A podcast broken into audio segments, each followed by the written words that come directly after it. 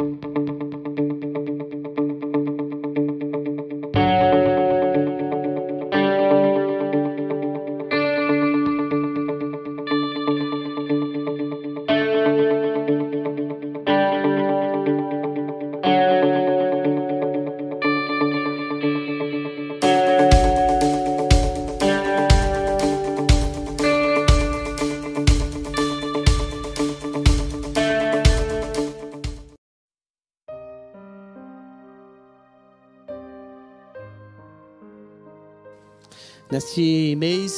estamos falando sobre o Evangelho e a justiça social.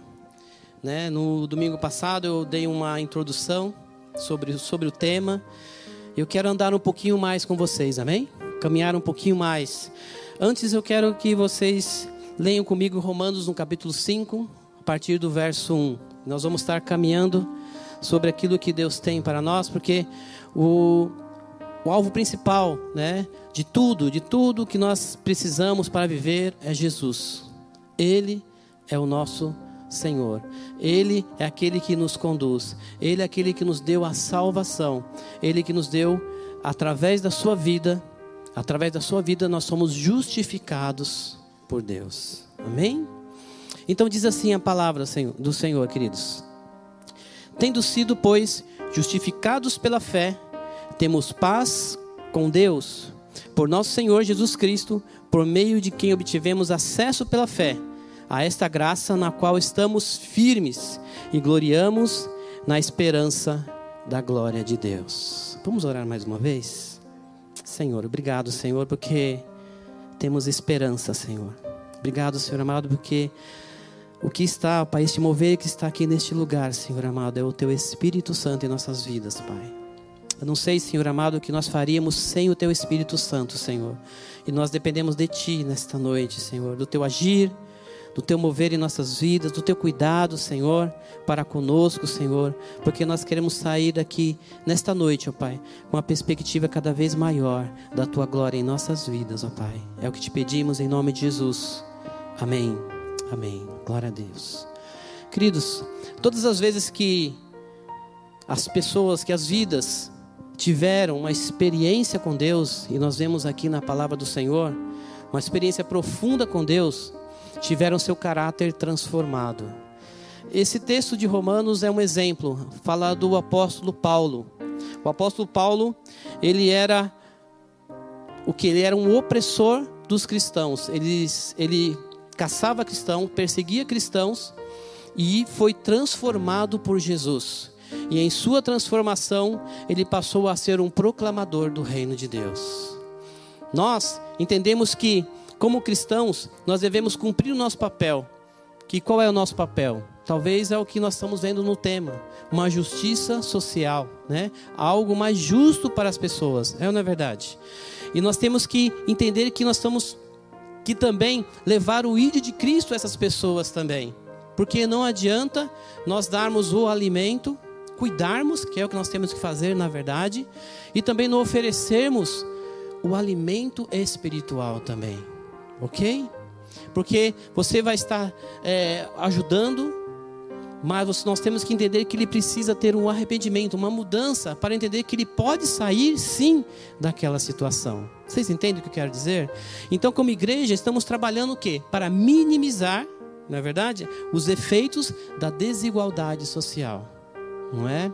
Cada vez, cada notícia que nós vemos, nós observamos, a cada tragédia natural, você vê milhares de pessoas desalentadas, é, desabrigadas, e você fica com seu coração partido, não fica? Eu fico, né? Quando você vê uma pessoa na rua e você vê que ela não tem lugar para ir, está ali naquele cantinho, você fica com seu coração partido, não fica?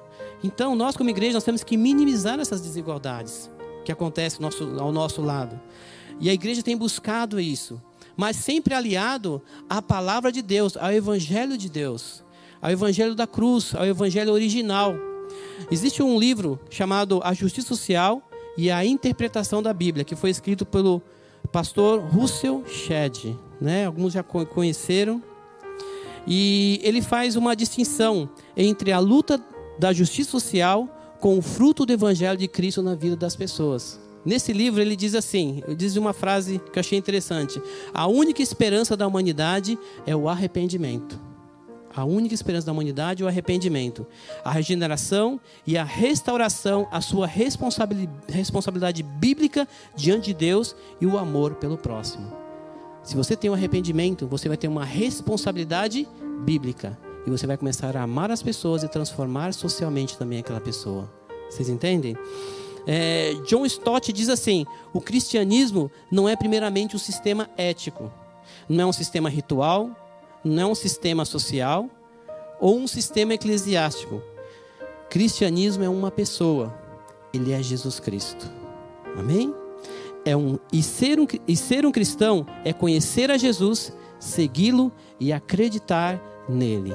O justo viverá pela fé. Se você acredita em Jesus, se você crê em Jesus, você vai vencer os obstáculos da sua vida. Amém? Você vai vencer esses obstáculos. Porque o, cristianismo não é sobre um sistema, mas é sobre uma pessoa. E essa pessoa é Jesus. Amém? Essa pessoa é Jesus. Saiba que você é alvo constante do amor de Deus. Você é alvo constante do amor de Deus. Por isso, Deus deixou a revelação do Evangelho de Cristo para a sua vida, para que você possa usufruir e também transmitir para outras pessoas. Porque, sendo justificados por Deus, nós teremos paz com, com Deus. Amém? E eu quero que. O tema desse, desta noite seria o Evangelho que transforma. Amém? Quantos são transformados aqui? Eu sou transformado porque Jesus entrou na minha vida. Quando Jesus entra na tua vida, você é transformado. Tua maneira de dizer, tua maneira de falar, de pensar. E esse texto que eu quero que vocês abram comigo em João no capítulo 4 fala especialmente do encontro muito especial. Eu gosto muito desse texto, porque também fala muito sobre a adoração. E em João, no capítulo 4, fala de, de Jesus encontrando com uma mulher uma mulher samaritana. Eu quero que vamos ler juntos os primeiros versículos e eu vou estar é, durante é, essa ministração da palavra estarei nós estaremos lendo outros versículos desse mesmo capítulo de João no capítulo 4, ok?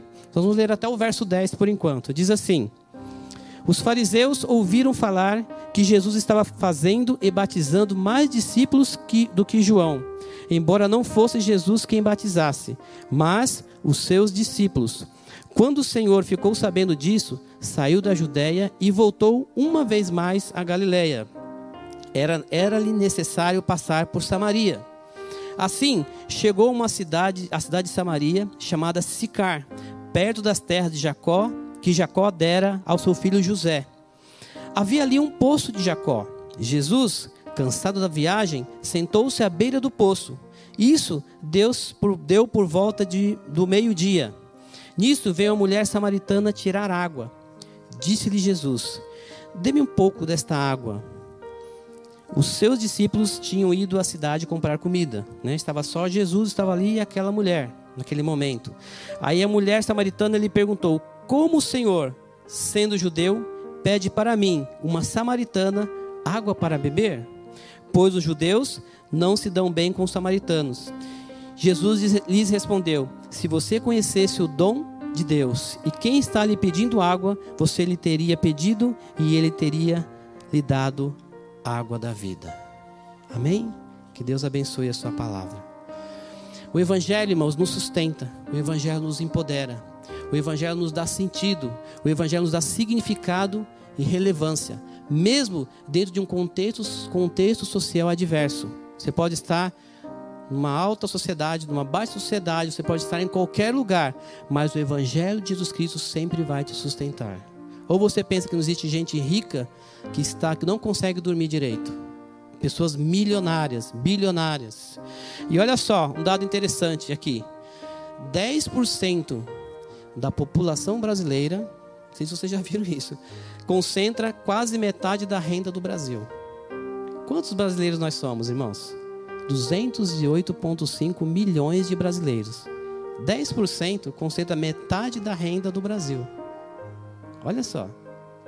Isso significa 21 milhões de pessoas são riquíssimas.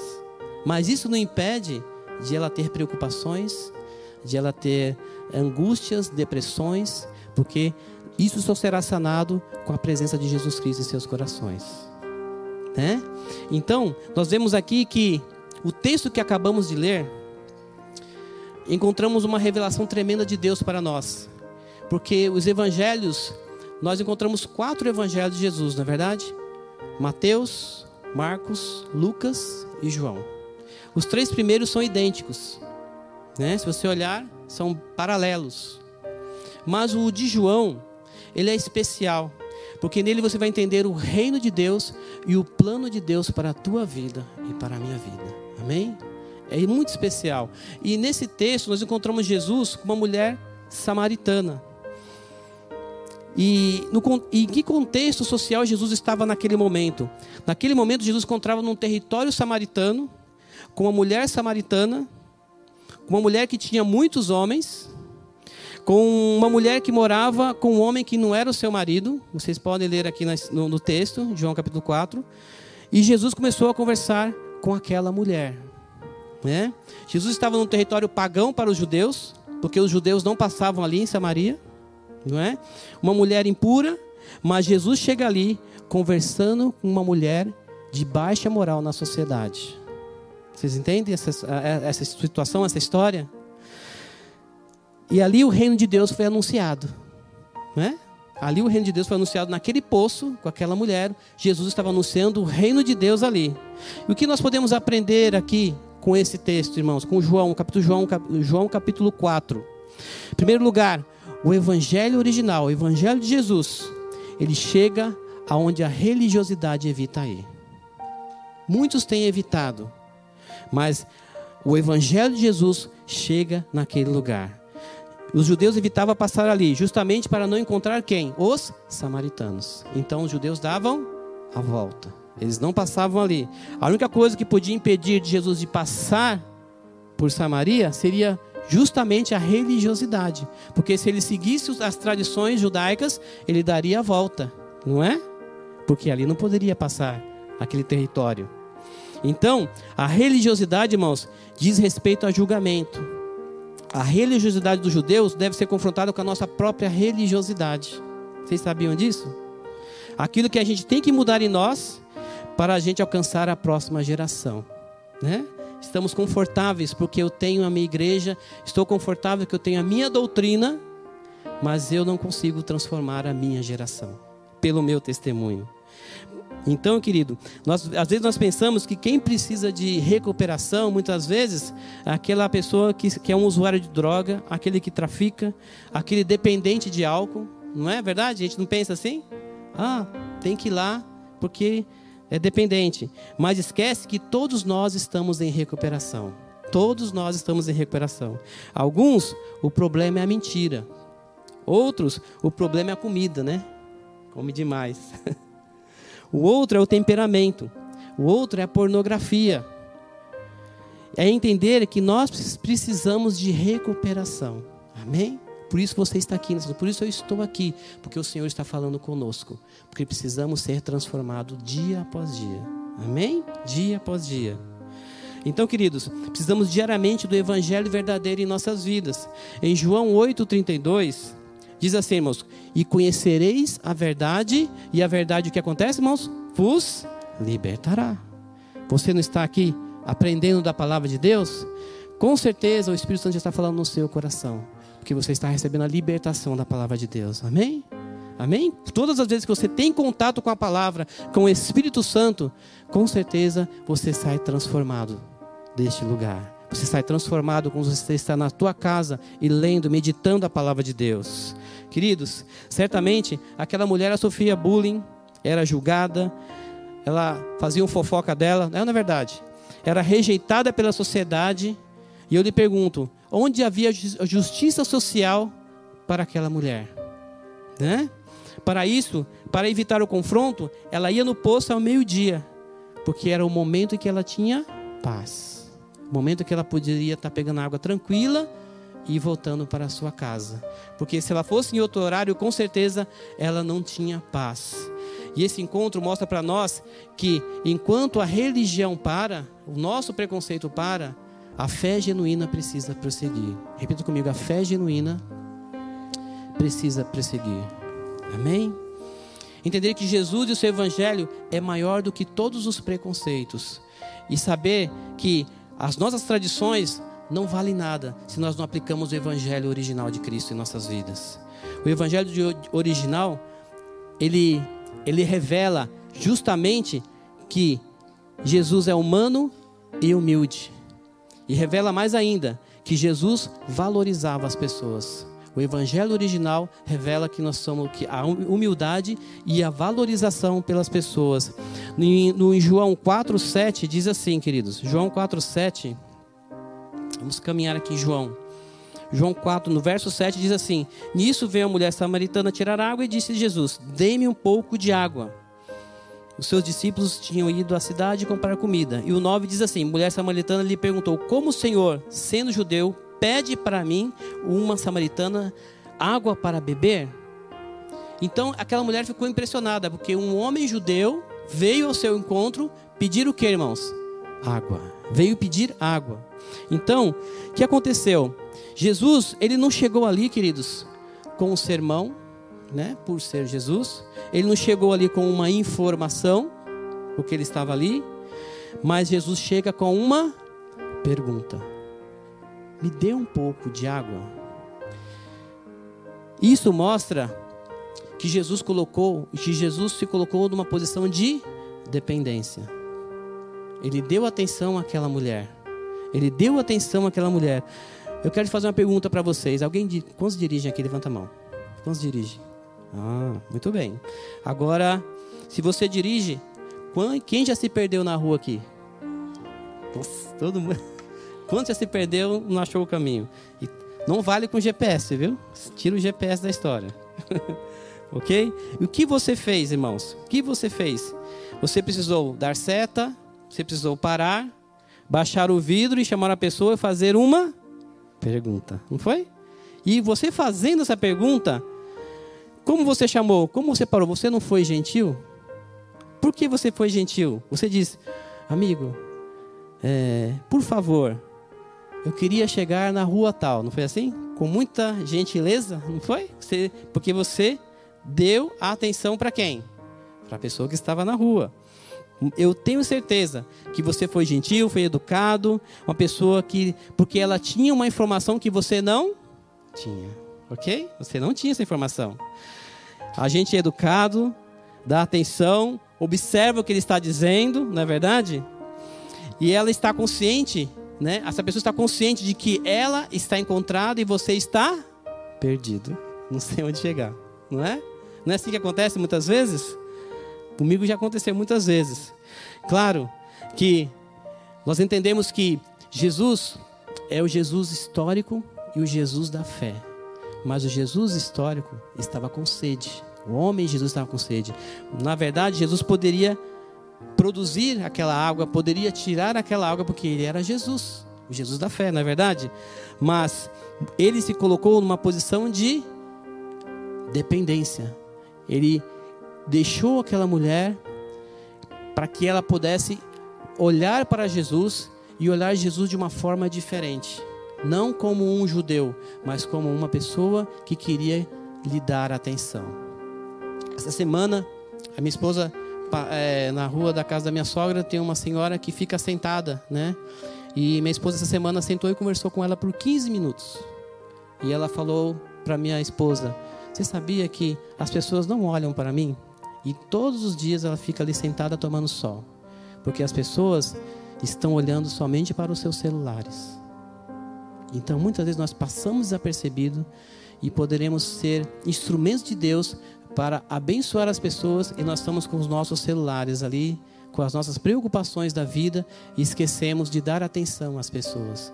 Quando você leva o evangelho, quando você declara o evangelho, você em primeiro lugar tem que dar atenção às pessoas. Jesus era humano e humilde. O seu evangelho era humano e humilde. Ele diz: "Mulher, me dá um pouco desta água. Me dá um pouco desta água". Sabe o que Jesus estava fazendo? Estava valorizando aquela mulher. Quantos de nós temos valorizado as pessoas? Quantos de nós temos valorizado as vidas? Jesus estava vendo aquela mulher. Talvez aquela mulher estava pensando que ela era a pior das mulheres às vezes ela pensava em desistir. aquela mulher estava completamente fechada, porque ela já tinha perdido muitas coisas na vida. E aquela coisa, aquilo, aquilo tudo que vinha através de um homem, de um judeu, ela ficava o quê? Ficava armada. Mas Jesus veio para o quê? Para de fazer um diálogo com aquela mulher, conversar com aquela mulher. Então Jesus não chega mandando, Jesus chega pedindo. Quando Jesus chega para nós, ele não chega mandando, irmãos, ele chega pedindo. Tanto é que Jesus diz: se você abrir o teu coração, eu entrarei e cearei contigo. Não é assim que diz? Ele entra pedindo, ele não entra, né, de qualquer jeito. Jesus, com sabedoria, disse: dá-me de beber. Né? Então, irmãos, nós temos que entender que muitas vezes nós somos arrogantes porque a gente acha que sabe de tudo e que as pessoas não sabem nada. Ah, ele é pecador mesmo, ele é isso, ele é aquilo e aquilo outro.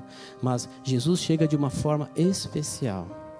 Eu lembro que quando eu me converti, eu tinha 14 anos, e quando o meu primeiro pastor, né, não foi daqui de Cristo Centro, mas o meu primeiro pastor, ele falou: Adilson, eu vou na tua casa, vou pregar o evangelho. Eu fiquei feliz, né? Porque eu era o primeiro a me converter na minha casa. E o pastor da minha igreja vai me visitar e vai falar de Jesus para minha mãe, né?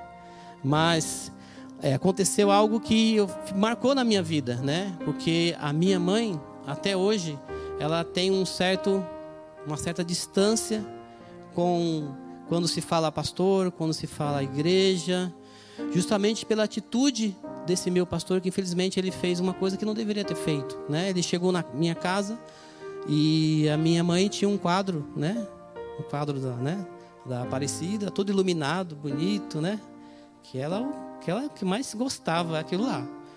E o meu pastor chegou e falou daquilo. Não falou de Jesus não criou um relacionamento como Jesus está fazendo aqui com aquela mulher. Não criou uma conversa, não criou uma amizade, mas ele foi direto. Pá, o que aconteceu? A partir daquele momento, minha mãe já, né? Entendeu, irmãos? Nós temos que entender que as pessoas muitas vezes estão presas a muitas coisas e essas coisas que estão presas dificultam o agir de Deus em suas vidas. E nós temos que agir com amor. Amém, irmãos?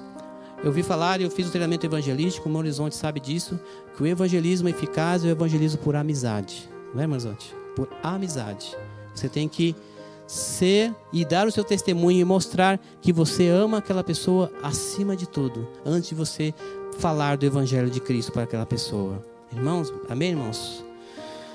Então, irmãos, Jesus, no seu evangelho, ele mesmo sendo rico, ele se fez pobre. 2 Coríntios, no capítulo 8, no verso 9.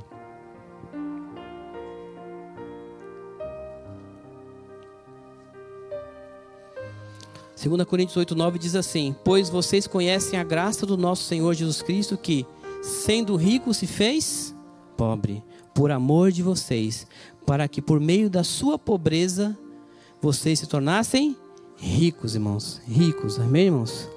Jesus não era pobre, ele se fez pobre, ele se fez pobre para te enriquecer, para me enriquecer. Amém?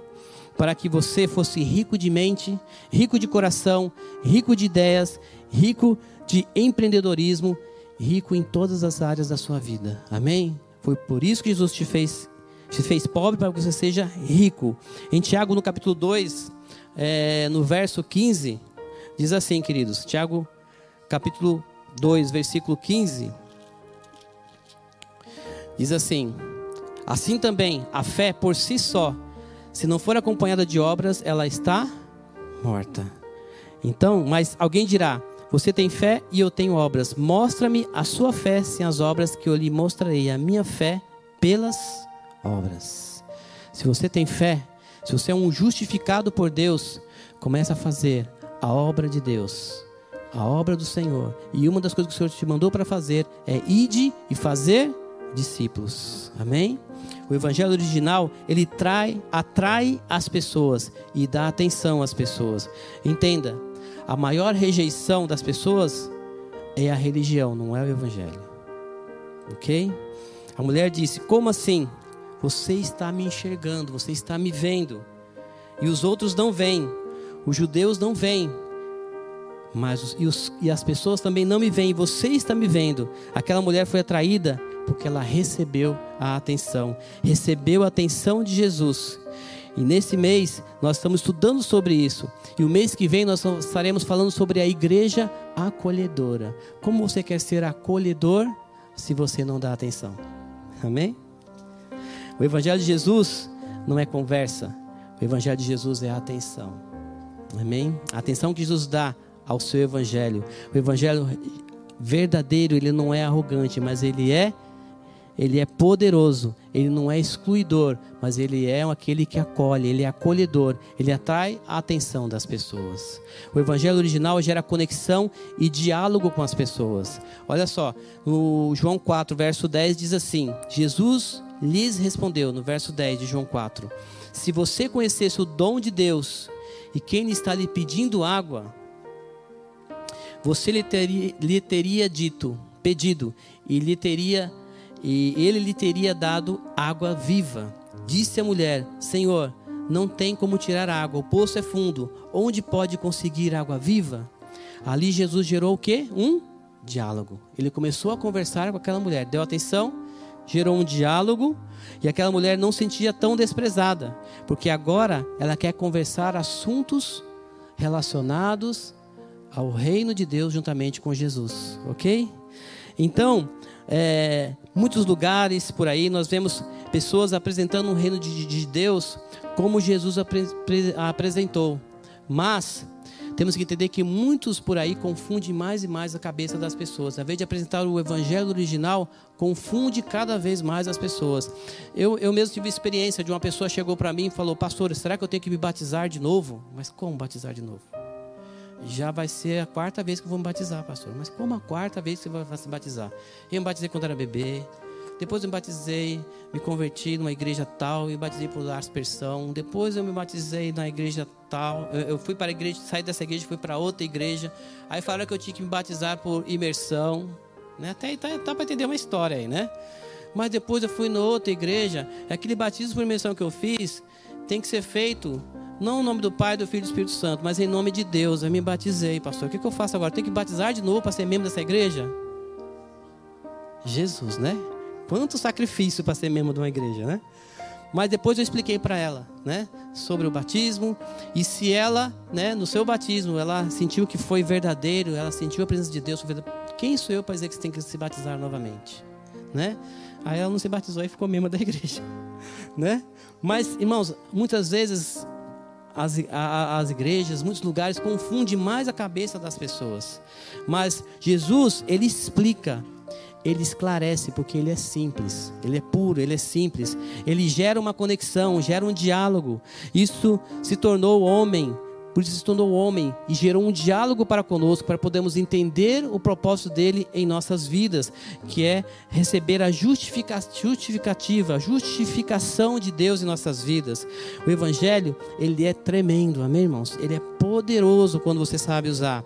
Aquele poço, irmãos, não era um lugar qualquer que a mulher estava. Aquele poço era o lugar da ferida daquela mulher. Todas as vezes que ela ia naquele poço, ela sentia toda aquela trauma, aquela frustração, tudo que tinha no coração daquela mulher, que ela tinha errado, talvez, né? Errou muitas vezes, estava ali quando ela ia naquele poço. Aquele poço falava para ela: Você, mulher, é excluída da sociedade. Você não vale nada. Você foi largada pelos homens e você foi largada pela sociedade. Então, a vida, irmãos, é como um eco. Sabia disso? Devolve o que você manda. Sabe o eco? Você fala e vem a voz. Se você emite, se, o seu eco é uma, um eco profético de Deus, você vai receber as bênçãos de Deus sobre a sua vida. Mas se você manda, né? Se você declara, né? Coisas ruins na tua, na tua vida, ela devolve para você também, porque você está declarando, não é verdade? Você está declarando sobre a sua vida, sobre o seu coração. Então, aquela mulher teve muitos dias ruins. Cada vez que ela voltava para lá, irmãos, ela sentia suas dores e as suas feridas. Por isso Jesus encontrou com ela naquele poço para mudar a sua história. E Jesus quer mudar a história da tua vida. Amém? A cada dia Deus quer ensinar algo, ensinar algo diferente, Ele quer se relacionar com você de uma forma bem pessoal, bem pessoal, porque o evangelho original apresenta propostas de mudança de vida. No verso 14 de João 4 diz assim: é, Acaso o Senhor é maior que o nosso pai Jacó, que nos deu o poço do qual ele mesmo bebeu, bem como seus filhos e seu gado? Jesus respondeu: Quem beber desta água terá sede outra vez. Glória a Deus. É, perdão, quem beber desta água terá sede outra vez, mas quem beber da água que eu lhe der, nunca mais terá sede. Pelo contrário, a água que eu lhe der se tornará nele uma fonte de água a jorrar para a vida eterna. Glória a Deus. É tudo que aquela mulher queria. Ela não queria mais voltar naquele poço. Ela não queria mais voltar. Se tem uma água que ela não precisaria, era a água daquele poço. E ela descobriu que ela poderia adquirir uma água que jorrava dentro dela, que é a água da vida. Amém? Deus quer te tirar do lugar do sofrimento. Amém? Aquela mulher, ela viu uma possibilidade de sair do seu lugar de sofrimento. Ela falou: Não, não quero mais voltar aqui. Eu não quero mais voltar aqui. No seu íntimo, aquela mulher dizia: Este lugar me fere, este lugar me machuca. Tudo que aquela mulher queria não era mais voltar naquele poço. Ela não queria voltar. Ela queria sair de lá. Ela falava que estava ali sozinha falava que ela morava com um homem que não era é, o marido dela, mas ela falava que não podia mais frequentar pela manhã e pela tarde com as pessoas ao, ao redor dela, porque ela pegava água só ao meio-dia. Se ela viesse pela manhã, ela encontrava pessoas e aquelas pessoas falavam mal dela. Se ela viesse à tarde, ela encontrava pessoas e as pessoas falavam mal dela. Então ela ia ao meio-dia. Mas se você olhar no versículo 15, aquela mulher disse: Senhor, Dar-me desta água, no versículo 15, para que eu não tenha mais sede e nem precise voltar mais aqui para tirar água. Amém? Esta água viva está aqui. Amém, irmãos? Na sua vida. Irmãos, ela foi largada por tantos homens e ela foi encontrada pelo Senhor naquele momento. Não é uma história qualquer, é uma lição de discipulado para nós. Amém? É uma lição de discipulado, de evangelho original serviu para ela, serviu para os seus discípulos que vieram depois e está servindo para nós hoje. O Senhor quer mudar as nossas vidas a cada dia. Aquela mulher, ela entendeu que o evangelho original ultrapassa gerações. Eu já falei sobre isso. Novas gerações de adoradores, de pastores, de profetas estão surgindo. Por quê? Porque eles querem buscar essa água viva. Essa água que jorra, essa água que não termina, mas que ela jorra pela eternidade. Este evangelho que ultrapassa gerações, irmãos. Agora você como cristão, você deve pegar essa tocha, né, como nas Olimpíadas, e levar essa tocha com o evangelho a todos os lugares onde você pode ir. Amém? Você vai encontrar essas pessoas e você vai falar de Jesus para essas pessoas. Porque, irmãos, Jesus não pode mais fazer isso porque ele está lá nos céus. Amém? E ele falou que nós temos que ir e fazer discípulos, eu e você. Temos que levar esse evangelho. E como levamos esse evangelho, pastor? Em primeiro lugar, através do nosso testemunho, através da nossa vida, do nosso coração. O evangelho de Jesus, irmãos, ele não é ele, o evangelho, muitas vezes as pessoas pensam que o evangelho é meu, né? É, que o evangelho é do pastor, que o evangelho é do mestre, que o evangelho é do evangelista, de alguma denominação, mas o evangelho é de Jesus. Amém? E esse evangelho de Jesus que você vai levar para, os, para as pessoas. Se você receber o evangelho de Jesus na sua vida, querido, reparta esse mesmo evangelho de Jesus para outras pessoas. Amém? Porque o evangelho não é de ninguém, ele é de Jesus. E você é um instrumento dele para levar esse evangelho às outras pessoas. A vida cristã é receber, celebrar e repartir o Evangelho. Amém? Quantos recebem do Senhor? Amém? Quantos celebram o Senhor nesta noite? E quantos vão repartir do Senhor quando sair daqui? Amém? É isso que o Evangelho faz conosco. O Evangelho ele foca na essência da adoração. Quando você entende que o Evangelho é um Evangelho poderoso na tua vida, ele vai focar sempre na essência da adoração e não no, não no ritual litúrgico. Não como algo litúrgico, mas na essência da adoração, porque eu e você nós somos adoradores do Senhor. E no, no verso 20, João 4, 20, diz assim: Nossos antepassados adoraram nesse, nesse monte mas vocês, judeus, isso é a mulher samaritana falando para Jesus, tá, irmãos? Mas vocês, judeus, dizem que Jerusalém é o lugar onde, deve, onde se deve adorar. Jesus declarou: Creia em mim, mulher. Esta próxima está próxima a hora em que vocês não adorarão ao Pai, nem neste monte e nem em Jerusalém. Vocês, samaritano, samaritanos, adoram o que não conhecem. Nós adoramos o que conhecemos, pois a salvação vem dos judeus. No entanto, está chegando a hora, e de fato chegou, em que os verdadeiros adoradores adorarão o Pai em espírito e em verdade. São esses os adoradores que o Pai procura. Amém?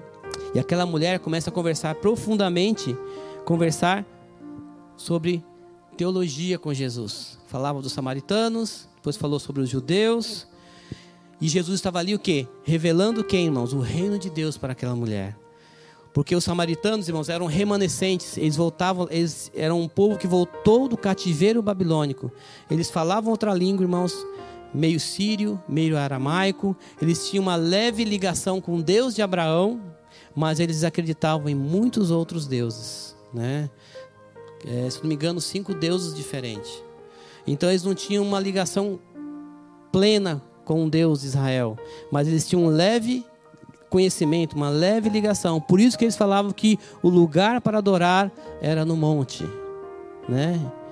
Mas os judeus falavam: não, o lugar que tem para ser adorado é em Jerusalém. E Jesus começa a dizer para aquela mulher: os samaritanos não estão certos, nem os judeus estão certos, mas chegou a hora em que os verdadeiros adoradores adorarão ao Pai em espírito e em verdade, independente do lugar, independente de onde você está.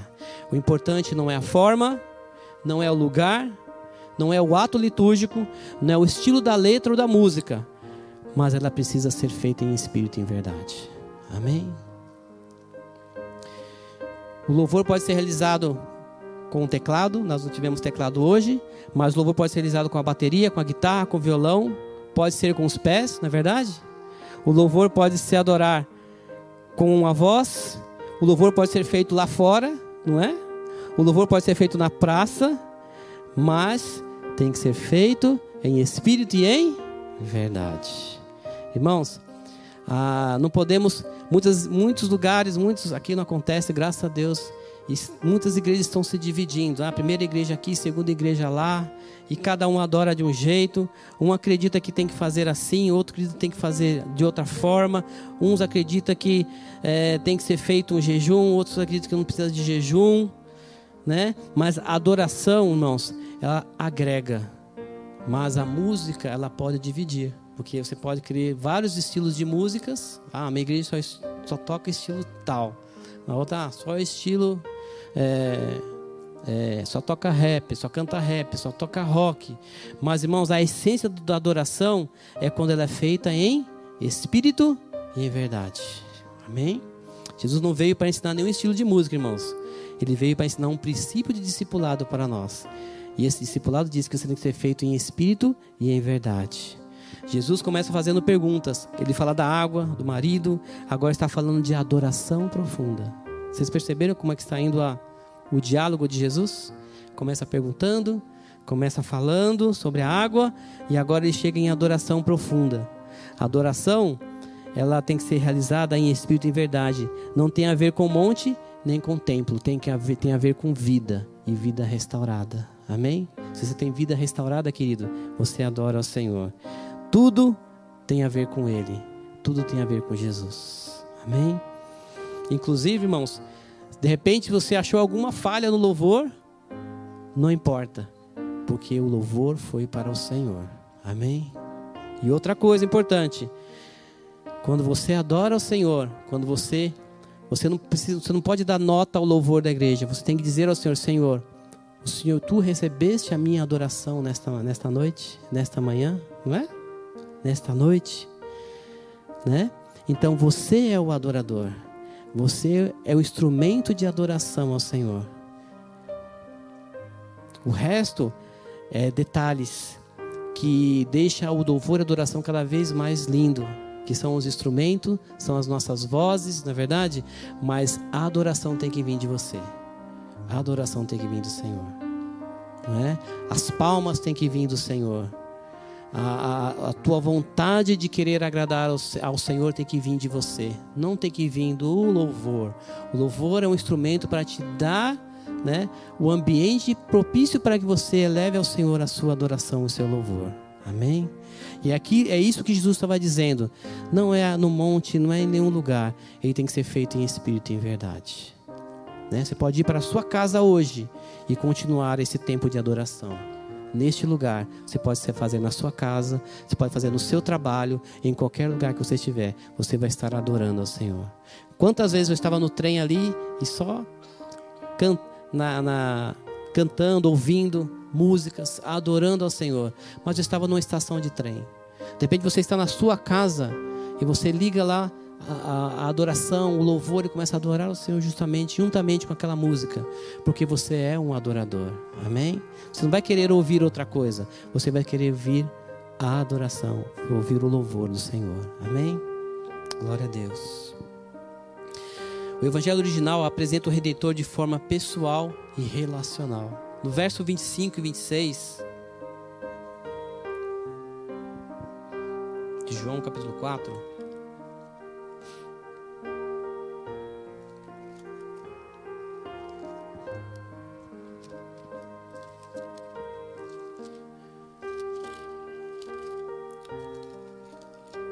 vinte e cinco e vinte e seis diz assim, queridos. Disse a mulher: Sei que o Messias, chamado Cristo, está por vir. Quando ele vier, explicará tudo para nós. Então Jesus declarou: Eu sou o Messias. Eu que estou falando com você. Amém? Então, o evangelho, ele se apresenta de uma forma bem pessoal e bem relacional. Isto é, Jesus, o Salvador do mundo, está aqui. Amém? Nós não precisamos de um templo para adorá-lo, porque Jesus está aqui, está na sua vida, no seu coração. Por isso nós somos cristãos. E você vai adorar o Senhor em qualquer lugar, porque quando você adora o Senhor, você causa impacto às pessoas que estão ao seu redor, né? Jesus, quando acabou de falar com aquela mulher, no versículo 27, os discípulos voltaram e ficaram surpresos ao encontrar Jesus com aquela mulher. Porque aquela conversa de Jesus com aquela mulher causou um impacto aos próprios discípulos. Os discípulos olharam e viram que havia algo diferente, havia um ambiente diferente naquele lugar, porque causou impacto. Quando você está é, se relacionando com as pessoas, quando você está na sua casa, aquilo que você faz, aquilo que você fala, da forma como você fala, se você é um adorador do Senhor, você vai causar impacto para as pessoas que estão ao seu redor. Eles vão ver realmente Fulano é diferente, Ciclano é diferente. Ele tem algo diferente. Ele dá atenção às pessoas. Ele tem uma palavra sábia. Ele tem uma palavra de Deus. Quantas vezes pessoas não vieram perguntar para vocês sobre diversos assuntos, não é verdade? Quantas? Ó, oh, eu estou com uma dúvida, você pode me ajudar? E você dá o quê? Dá a atenção. E você procura e começa a falar de Jesus para aquela pessoa. Começa a falar do amor de Deus. Olha, não sei, mas o que eu sei é que Deus vai prover na tua vida. Eu não sei como você vai superar isso, mas eu sei que o Senhor vai te ajudar. O que eu vou falar é o meu testemunho, o que Deus fez na minha vida, e com certeza Deus vai agir na sua vida também. Amém? Isso é o evangelho do Senhor Jesus. Naquele momento, os discípulos voltaram e ficaram surpresos, com certeza, mas gerou um impacto impacto de ver a transformação daquela mulher. O jeito com que aquela mulher começou a falar com Jesus impactou os próprios discípulos, porque o evangelho original, ele muitas vezes ele muda, ou seja, todas as vezes ele muda as prioridades da vida. No versículo 28 de João 4, aquela mulher ela deixou o seu cântaro. Olha só o que está escrito, versículo 28. Então, deixando o seu cântaro, a mulher voltou à cidade voltou à cidade e disse ao povo: Venham ver o homem que disse tudo o que eu tenho feito. Será que ele não é o Cristo? Então saíram da cidade e foram para onde ele estava. Ah, ela precisava ir ao poço. O seu instrumento principal que ela pegava no poço era o que? Era o cântaro. Ela ia com o cântaro e pegava água. Então ela corre de novo para a cidade, anunciando que quem? Jesus Cristo estava ali no poço. Jesus Cristo estava ali e revelou que lá ele tinha uma água que não era a água daquele poço, mas era uma água que jorrava para a vida, para a vida eterna. Eu não sei, talvez ela começou a dizer, eu não sei. Eu estava entendendo que eu tinha que pegar aquela água, mas eu descobri, descobri que em Jesus eu tenho a água da vida. Amém? Eu não sei o que aconteceu comigo, porque a fé daquela mulher se tornou maior do que sua própria vergonha, porque ela poderia voltar naquela cidade e dizer: eu não vou dizer o que, Jesus falou para mim, né? Eu não vou falar porque as pessoas não vão, não vão acreditar em mim. Eu vou falar que eu encontrei um homem judeu e esse homem judeu falou isso, isso, isso. Não. A fé daquela mulher começou a se revelar, começou a aumentar cada vez mais, porque ela entendeu que quem falou com ela foi o Filho de Deus, foi Jesus Cristo. Aquele Jesus que, as, que os judeus estavam esperando, que talvez os samaritanos ouviram falar, estava ali naquele poço. E aquela mulher voltou para aquela cidade, né? E entendendo que a sua fé era maior que a sua vergonha, ela foi transformada e dali evangelizou aquela cidade, falou de Jesus para aquelas pessoas, e aquelas pessoas foram lá até Jesus, e realmente Jesus começou a continuar o seu discipulado com mais pessoas. Eu fico imaginando, né? Aquela mulher encontrou ali um tempo, foi para a cidade e depois ela voltou para o poço, né? Saiu do poço para a cidade, da cidade voltou para o poço. E ela continuou lá, né? Morando lá, convivendo lá. Aquele poço estava ali, sempre estava lá, porque o poço continuou sendo o mesmo, né, irmãos? O lugar continuou sendo o mesmo, mas ela foi transformada por Jesus ela foi transformada pelo poder do Espírito Santo. O problema, irmãos, não é onde você mora. O problema não é a sua rua, não é o seu trabalho. Se você estiver pleno e satisfeito com Cristo, você pode transformar o lugar que você está. Amém? Você pode transformar a sociedade, você pode transformar a sua vida, você pode transformar a sua família, a sua casa. Porque o problema não é onde você está, não é o seu bairro, não é a sua cidade, mas você é um agente transformador, porque Jesus está fortalecendo a tua vida. Amém? Porque é Jesus, porque agora a sua vida muda de dentro para fora, não de fora para dentro. Então, ela deixou o seu cântaro e foi anunciar o reino de Deus. E minha pergunta nesta noite é: você quer deixar o seu cântaro hoje? Talvez você é, tem dificuldades. Talvez você tenha passado por injustiças na sua vida. Talvez você tenha passado por injustiça, aquela injustiça está ali, né? Está naquele lugar e está naquele cântaro. Mas aquela mulher pegou aquele cântaro, cântaro, largou e seguiu a fé em Cristo Jesus. Talvez você tem que deixar o teu cântaro abandonado nesta noite. Deixar o cântaro da vergonha e começar a seguir a Cristo. Amém? Vocês entendem? Aí você pode começar uma vida nova. Assim como aquela mulher começou uma vida nova, você pode continuar essa vida, né? Sendo justificado por Cristo e Sua palavra. Vamos nos colocar em pé, queridos, vamos orar.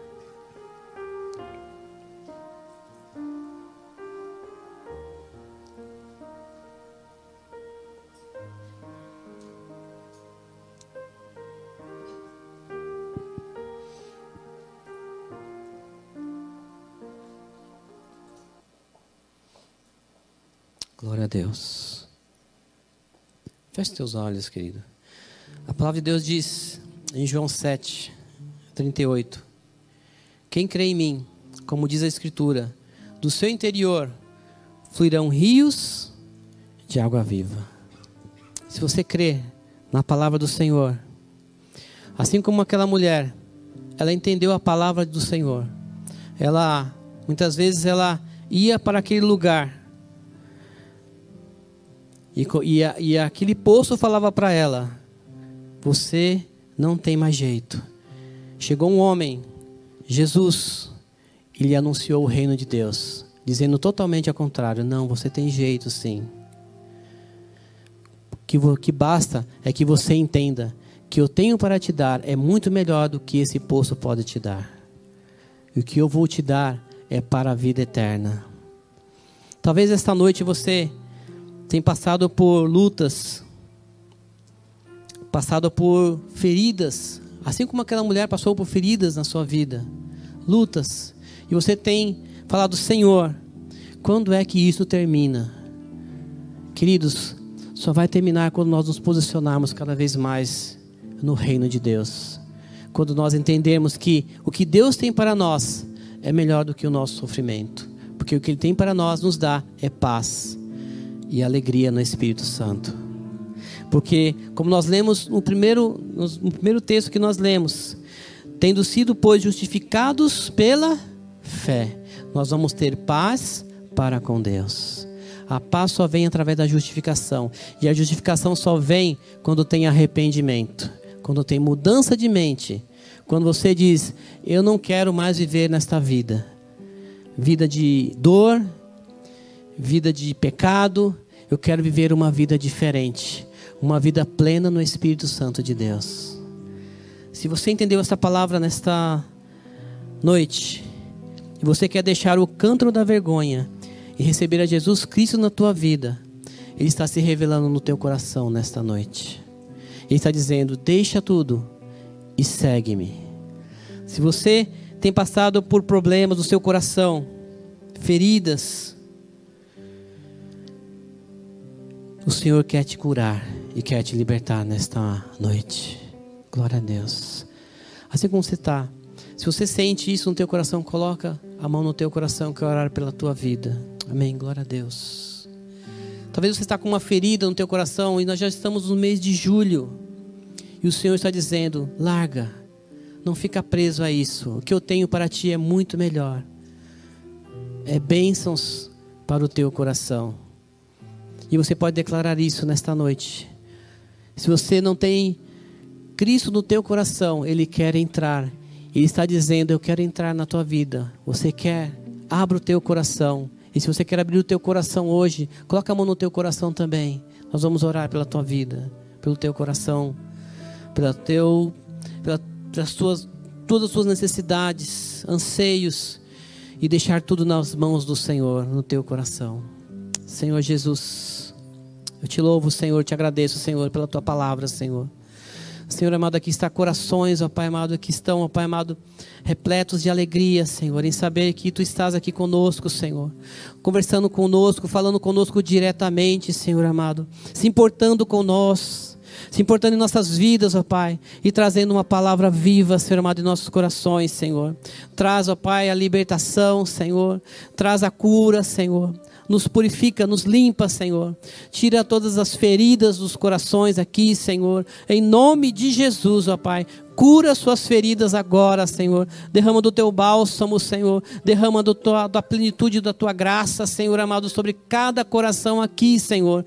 E transforma suas vidas agora em nome de Jesus, ó Pai. Repreendo todo mal, Senhor. Repreendo toda dor, ó Pai. Repreendo, ó Pai, amado, todo ataque do inimigo sobre os seus corações, Senhor. Em nome de Jesus, declarando derrotas, ó Pai. Eu repreendo, Senhor amado, todas essas palavras que foram lançadas para os teus filhos, ó Pai. Em nome do Senhor Jesus. Jesus e declaro, Senhor amado, que eles são justificados pela fé, Senhor, em Cristo Jesus, ó Pai amado, para que eles não possam mais voltar ao poço, Senhor, mas que eles possam sentir que dentro de suas vidas, ó Pai, fluem rios de água viva em seus interiores, Senhor. Rios que não que nunca vão faltar, ó Pai. Uma água transbordante, Senhor, uma água que gera vida eterna, gera prosperidade, gera cura, gera libertação e salvação em nome do Senhor Jesus, ó Pai.